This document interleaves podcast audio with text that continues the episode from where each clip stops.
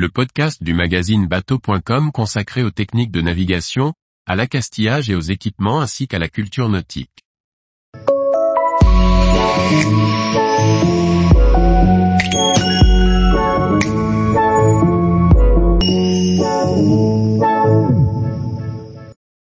Fleur de Lampol, visite en image d'un vieux gréement cher aux enfants. Par Briag Merlet.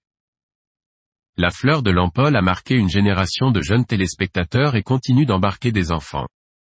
Nous avons profité d'une escale à Concarneau dans le cadre des matelots de la vie pour visiter de fond en comble le vieux gréement, toujours joliment entretenu. Son nom résonne particulièrement pour nombre d'adultes nés dans les années 1980, et qui ont suivi à la télévision les aventures de jeunes élèves embarqués à bord. La Gabarre, dont l'histoire et le riche parcours ne se limitent pas aux aventures télévisuelles, poursuit aujourd'hui sa mission auprès des enfants, en parallèle de son activité de croisière, l'hiver au Laponie et l'été sur les côtes françaises, qui lui permet d'assumer l'entretien coûteux de ce témoin de la voile de travail. Lors de notre visite à bord, à Concarneau, le voilier accueillait un équipage de 8 adultes et 8 enfants pour l'association Les Matelots de la Vie, fondée par Elsa Chauve, fille du célèbre médecin de la course au large, mais aussi ancienne enfant embarqué des années 1990.